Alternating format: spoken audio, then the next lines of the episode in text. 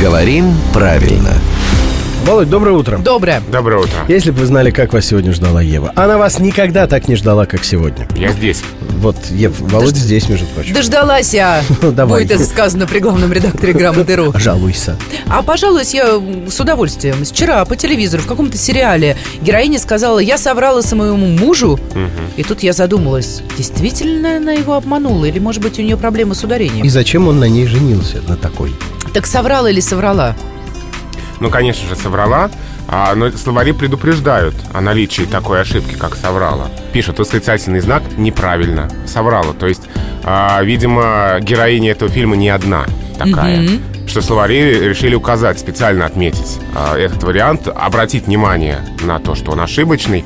Значит, наверное, есть некоторое рас- распространение у этой ошибки. Есть разница между со словами «я лгу» или «я вру»? Вот какая-то, может быть, моральная составляющая. Как правильнее говорить? Ну, лгу это если я человек интеллигентный, а вру это если я дурак дураком, так каждый может.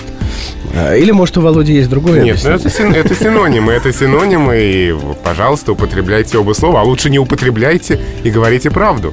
Но если уж где-то вы э, позволяете себе талику некоторого вымысла, пусть это будет хотя бы э, на уровне лжи, а не вранья. Так что ли? Я обратил внимание на прекрасное ударение Талику.